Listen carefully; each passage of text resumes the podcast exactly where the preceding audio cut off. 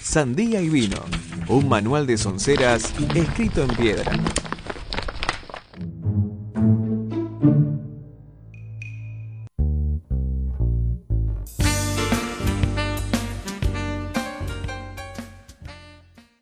Y así se iba otra excelentísima columna de Santi Luli, se iba la columna y también Santiago que tenía que ir a cumplir con ciertas tareas, pero nosotros acá seguimos en Sandía y Vino con la compañera Martina Olivera también en el aire. Y bueno, seguimos también con, con Sofía. Y vamos a charlar un poco, ¿no, Martu, Sofi, sobre este día tan especial que es el 17 de octubre. ¿Cómo lo viven ¿Hay algún festejo, alguna marcha, alguna movilización? Lógicamente estamos en cuarentenados, pero ¿tienen algo previsto ahora después del programa? Me enteré, no sé bien, no estuve investigando, hay como una movilización virtual, ¿o no? ¿Escucharon de esto? Hay distintos puntos, distintas movilizaciones. Hoy acá al mediodía en mi casa hicimos una choriciada como para que todo el humo y el olor de esos choris crepitando al calor de la parrilla, invadan toda la barriada, se den cuenta a través del olfato que era 17 de octubre y si, por eso, si eso no era suficiente, si eso no alcanzaba, apuntamos todos los parlantes hacia el patio interno de la casa, que se hiciera como una especie de cámara de eco, subiera el sonido y invadiera también a todo el barrio de la marcha peronista. Qué poético. Los vecinos chochos. No. la mayoría diría que no. Bueno, listo, viejo, es sábado, que se aguante, ¿no? no. Sí, no, además, digo, no es una. No, es una barriada esta en la cual haya ganado el peronismo nunca, jamás. De hecho, Villarreal. Eh, viejos aspiracionales son, con este ínfulas de clase alta. Bueno, pero hay casas que hacen la diferencia. Mm. No. Hacen sus choripanes. Yo el año pasado no ganó nunca. E incluso investigué diferentes amigos, escuelas y lugares. Y en la escuela en la cual yo voté, Biondini tuvo un voto en las pasos del año pasado busqué en diversos lugares y además hice una exhaustiva investigación y no lo había votado nadie a Biondini. En mi escuela tuvo un voto. Bueno, en la escuela en la que fiscalicé yo, en mi mesa en particular, Biondini tuvo 15 votos. Señora, ¿dónde? Por supuesto, en Avenida Libertador. Claro, ¿no? En el barrio de Las Cañitas. 15 votos en mi mesa, no quiero saber cuántas hubo en todo el colegio, preferí no preguntar.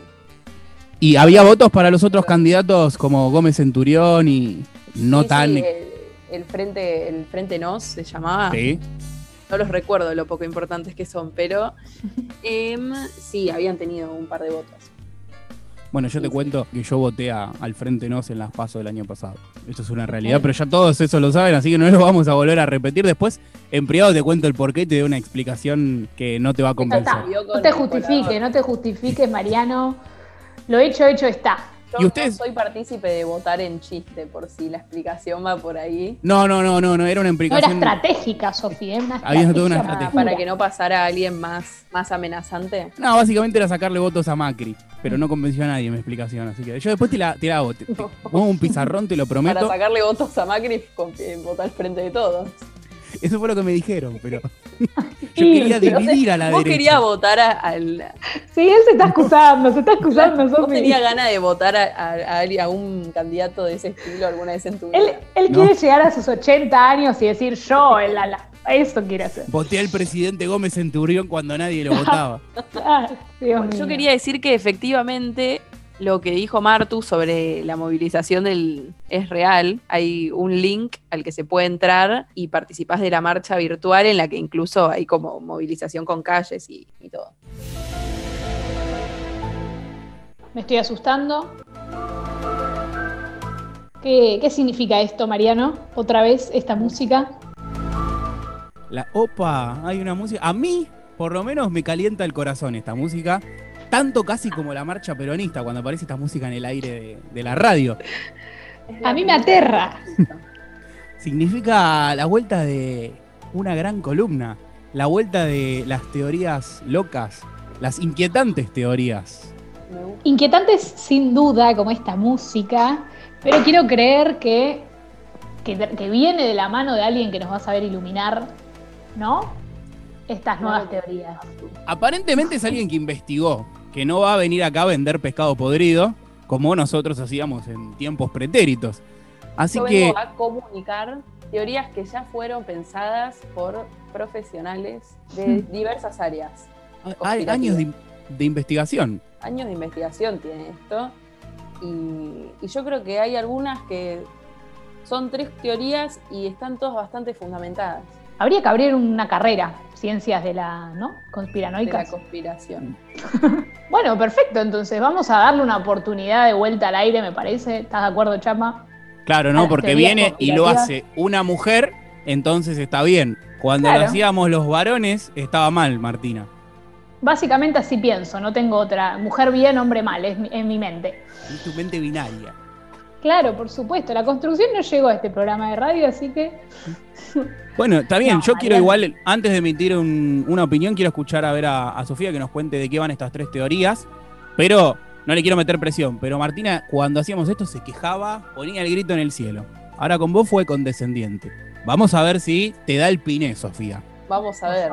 Eh, es así, hay que darle oportunidad, ¿o no? Pero aparte hay que darle una oportunidad a uno de los músicos más grandes de la historia y una de las muertes más icónicas de la historia. Porque no estamos hablando de cualquier teoría conspirativa, estamos hablando de nada más y nada menos que la muerte de John Lennon y todas las teorías que giran en torno a este extraño suceso que ha dado tanto de qué hablar, ¿no? Para ponernos un poco en contexto, eh, John Lennon fue un músico, integrante de la banda Los Beatles, yo diría que uno de los músicos más exitosos del mundo, de la historia, uno de los más talentosos, por lo menos del último siglo, para no provocar a, gente conservadora. Y bueno, nada, la, muerte dio mucho que hablar porque fue una situación rara en un momento rara de su vida. O sea, John Lennon no solamente era músico, sino que era un militante pacifista, lo cual, a ver, levantaba ciertos enemigos a nivel internacional.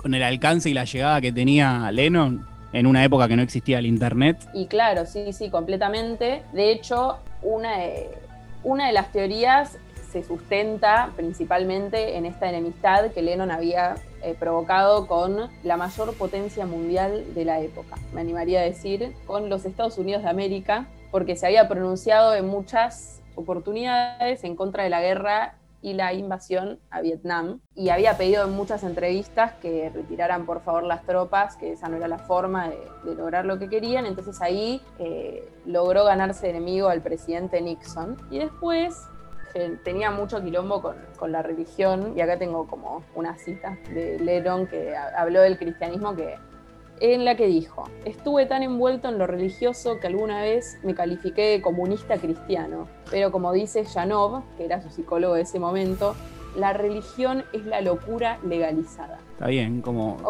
Igual podría no aplicar también, dijo que era, como dijo que era un cristiano. Cristiano comunista. Comunista, bueno, medio sacó una frase ahí del su psicólogo del marxismo, ¿no?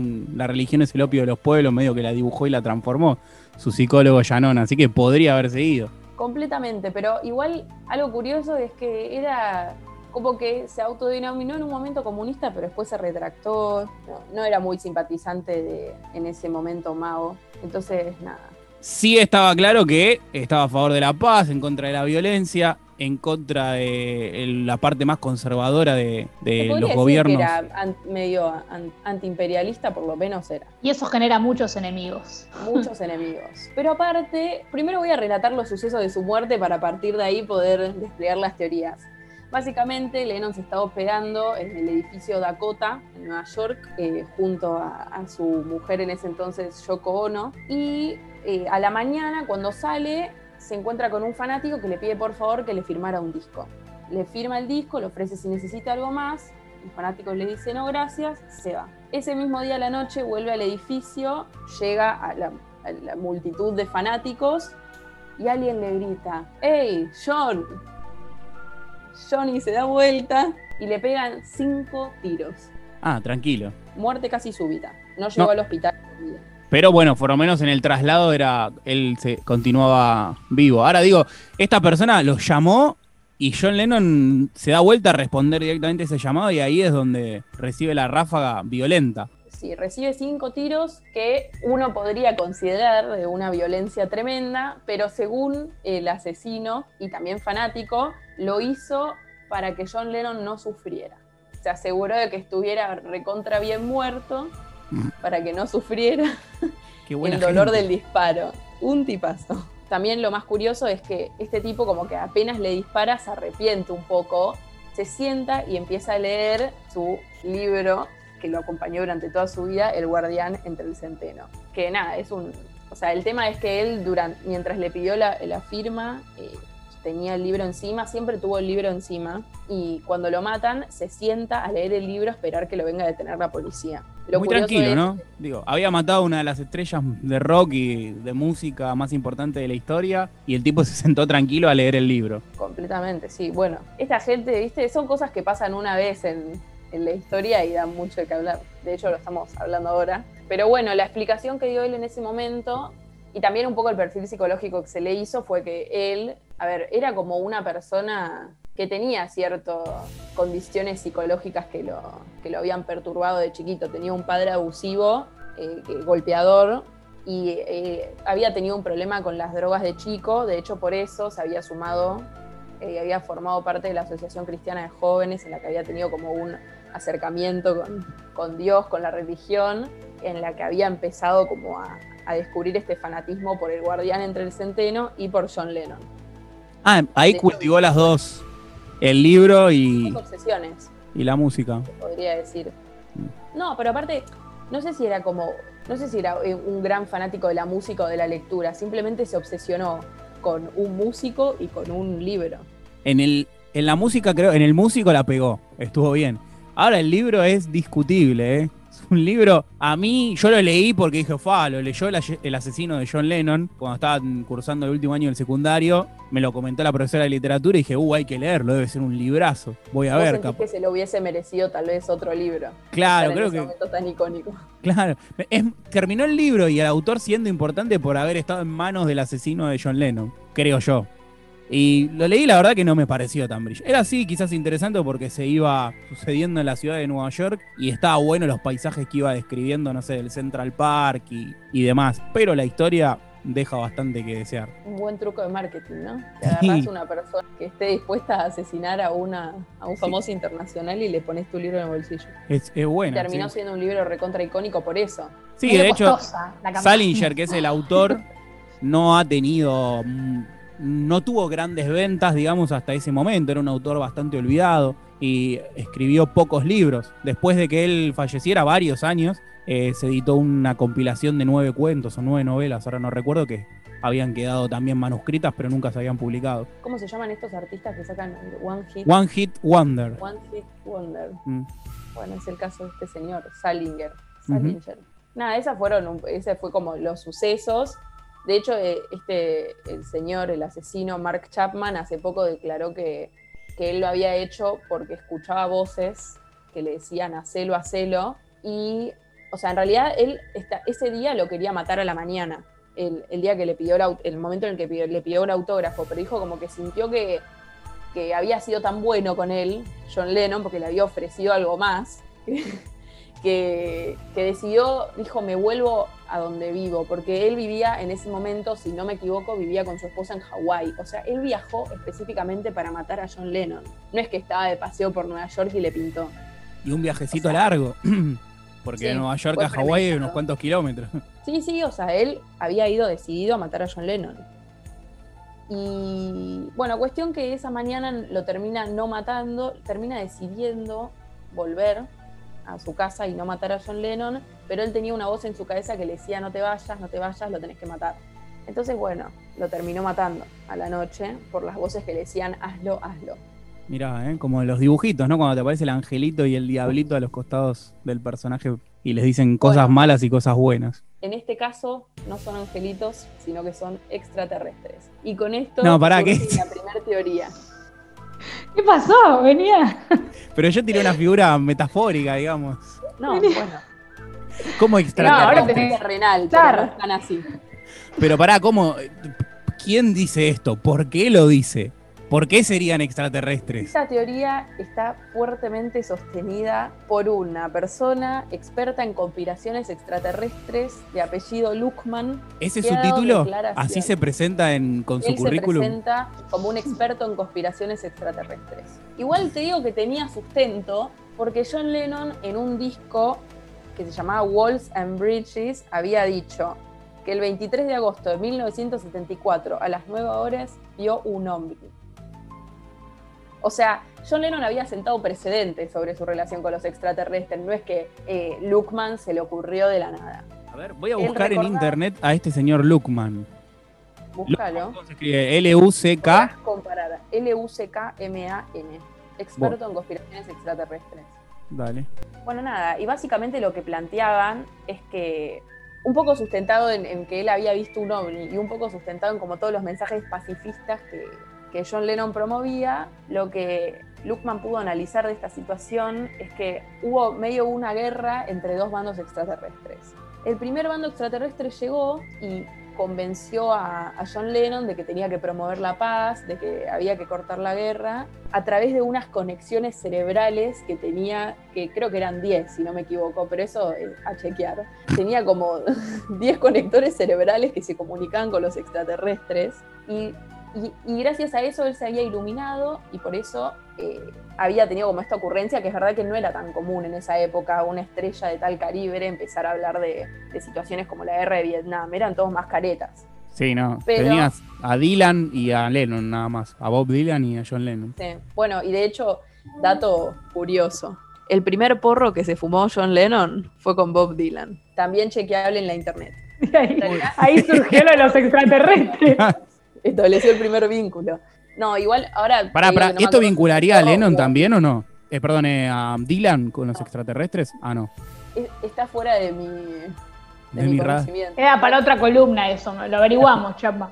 Lo investigaremos. Bueno, a mí me encantan igual las creencias de que los extraterrestres vienen con órdenes tan precisas a comunicarse con nosotros. ¿No, ¿No es loco? Somos egoístas hasta con gente de, otras galaxias, ¿no? Pues, ¿por qué creería, vienen a hablarnos a nosotros de algo puntual que nos pasa a nosotros? De que nos llevemos bien, aparte. Sí, ¿qué les importa a los extraterrestres? Bueno, claro. Ese fue el tema. Parece que hubo otro bando extraterrestre que se ofendió. Ah, qué importante con sus compañeros. Eh, porque aparte de esto también es presuponer que todos los extraterrestres, si es que los hay, son todos iguales, ¿viste? Como que son todos los marcianitos verdes con las antenas. Porque extraterrestre en realidad significa que están fuera de la Tierra. Pero bueno, no importa. Otro bando extraterrestre dijo, che, no, ¿por qué querés promover la paz? A nosotros nos conviene que se destruya la humanidad. Entonces, este otro bando extraterrestre, esto está todo investigado. este otro mando está todo, o sea, esta teoría está toda investigada y fuertemente sostenida por este señor Luckman, experto en conspiraciones extraterrestres. No es un amateur. Claro, no es cualquiera, no, no, no. No, no. No es nosotros, es alguien con fundamento. formado. Acá Sofía está comunicando lo que dice Luckman, ¿no? Pero digo, a ver, ninguno de los que está acá en esta radio tiene el título de investigador en conspiraciones extraterrestres, solo Luckman. Y por suerte nunca tuvimos conexiones no me gustaría tampoco adentrarme en ese. Siento que es un camino, claro. Prefiero solo leer acerca de, sus investigaciones. Y bueno, nada, parece que este otro bando extraterrestre se ofendió, dijo, no, che, no nos conviene. No da. Entonces, como este hombre, Mark Chapman, no era una persona psicológicamente estable, decidieron agarrarlo a él para... Fue como, Mark Chapman fue el elegido para cortar la bocha dijeron, no vamos a dejar más que John Lennon eh, reparta sus mensajes pacifistas, no nos conviene. Entonces eh, lograron establecer conexiones y está ahí, esa sería como la explicación racional de Luckman para por qué Chapman escuchaba voces. Claro, muy racional, muy. Y por supuesto, mucho más que una explicación psicológica. Y entonces nada, esa es como la primera teoría de qué sucedió con la muerte de John Lennon. Fue una batalla entre bandos extraterrestres.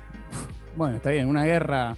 Qué importantes, ¿no? Que somos, digo. Se pelean por nosotros. Unos quieren venir a hacer la paz. pensamos que no, pero lo somos. Yo lo veo como somos las piezas de su juego. Pues el bando A y el bando B de extraterrestres me suena yo, yo permítame, permítame desconfiar de esta teoría, porque nosotros con las cucarachas, ¿qué hacemos? No hacemos bandos para defender a las cucarachas si las queremos o no.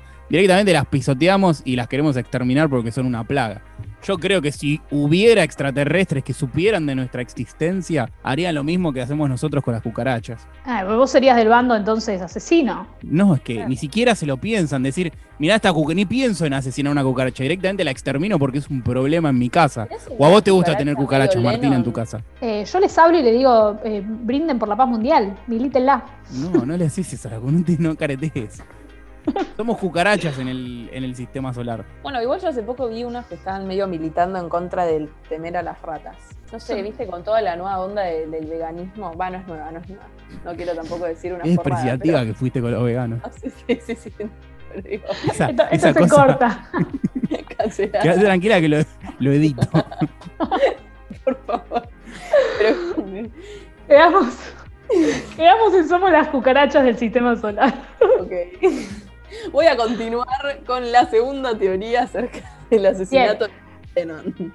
La primera, muy interesante, pero no sé si me convence del todo, Sofi, tengo que admitirlo, pero vamos con la segunda. La segunda es más simple, más concisa, tiene menos trasfondo de desconfianza. O sea, no, desconfía, pero se la rebuscaron menos. A mí me pareció que si, si, no, si, no, si la reducimos a teorías, esta es como la que se quedó más pobretona, le dirían, porque es medio cortita de explicaciones. Básicamente, esta teoría dice que a Chapman lo reclutaron a través de la Asociación Cristiana de Jóvenes de la CIA. No te metas ahí.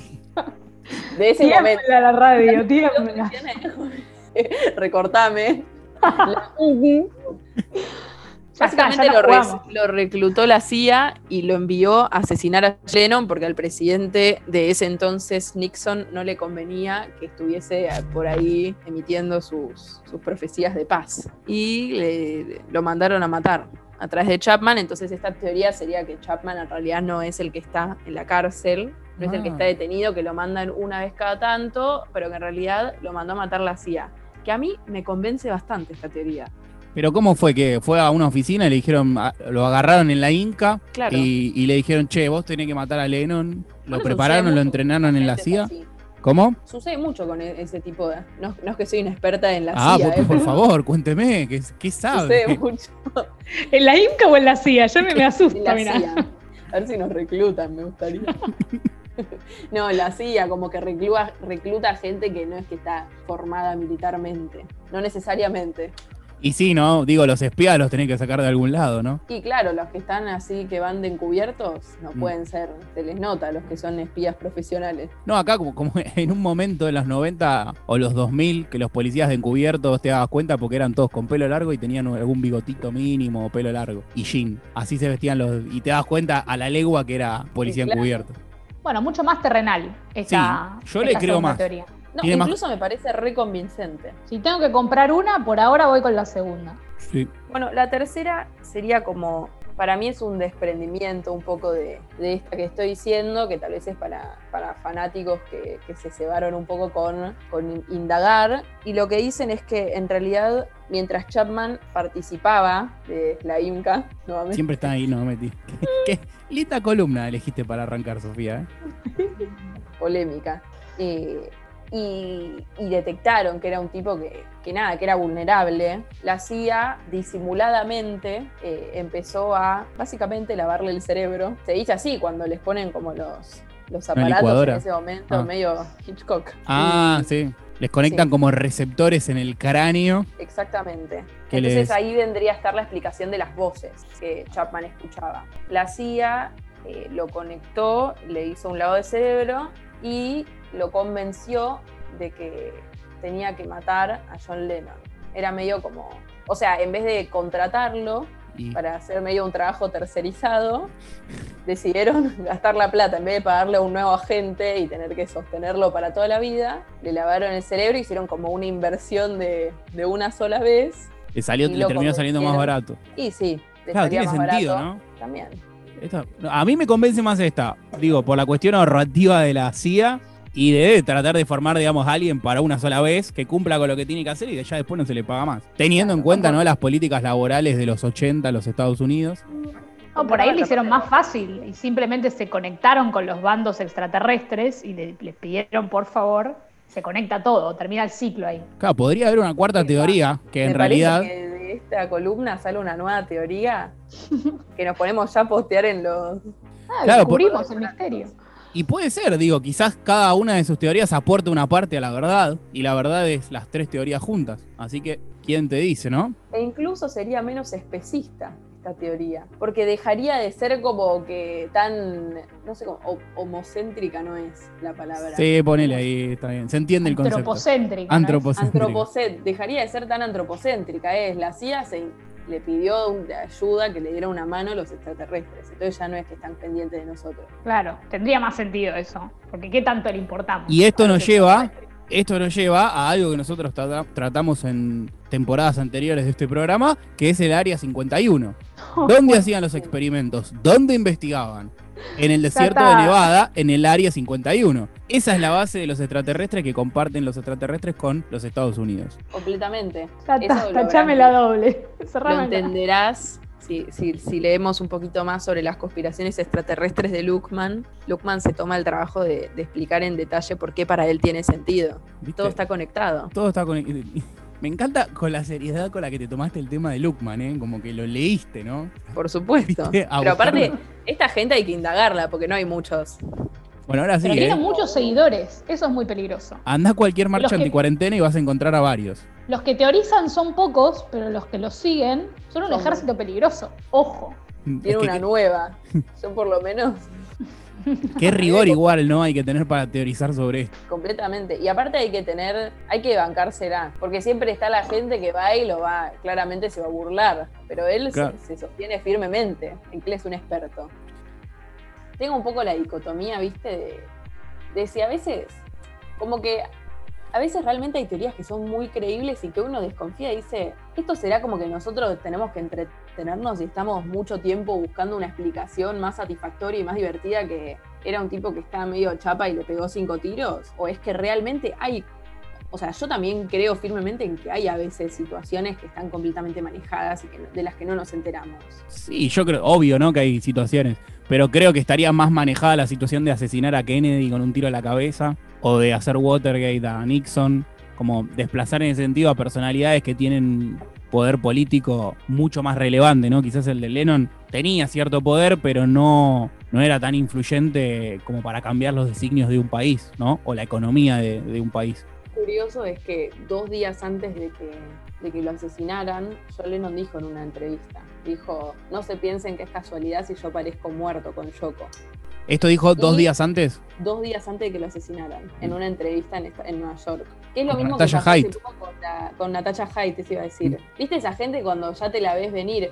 Y de hecho, una entrevista que le hicieron a Yoko muchos años después, ella dijo que fue medio premonitoria. Como que. Pero no por una cuestión.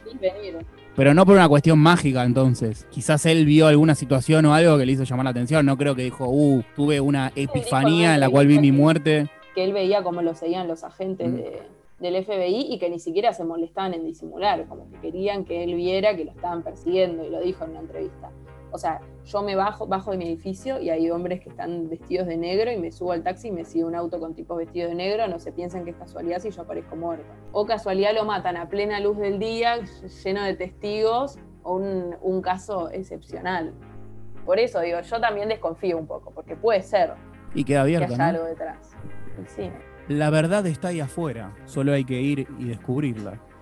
Bueno, ¿van a haber más eh, inquietantes teorías a futuro, Sofi? Podría. Podría ser. A Martina, Sofi, hace mucho que no escuchábamos esa cortina de fondo, trajiste de vuelta el espíritu conspiranoico a este programa. ¿Aprobó? Obvio. Además me gusta que, que, tiene ese tinte nostálgico que los extraterrestres estuvieron presentes y si no están presentes no es conspirativo esto. Claro. Siempre tiene que aparecer un extraterrestre de por medio. Sí, me encantó, todo tuvo. Pero además me gustó que no fue, no fue la única explicación la de los extraterrestres. Trajo como para que yo elija. Eso me ha gustado mucho. Bueno, podemos hacer una batería como de explicaciones conspiranoicas. Eh, bueno, vamos cerrando. ¿Les parece que tenemos que ir presurosos a celebrar este 17 de octubre, este Día de la Lealtad? Ya se está haciendo medio tarde anocheciendo y tenemos que hacer presencia de alguna forma, de manera virtual o quizás poniendo la marcha a todo lo que da. Pero antes de la marcha, ¿te parece si escuchamos otra canción, Sofi? Me parece muy bien. ¿La querés presentar vos? No, vos, que sos la que la eligió. bueno, como en este momento radial avergonzante, eh, la canción vamos a escuchar lógicamente a John Lennon, pero como esto fue una teoría conspiranoica, la vamos a escuchar a Lennon en una versión especial es la vez y aunque ustedes no lo crean, la vez que John Lennon se juntó con los Palmeras e hicieron el bombón asesino. Así que para todos los oyentes, vamos a escuchar esa dupla tropical británica maravillosa. Y que viva Perón.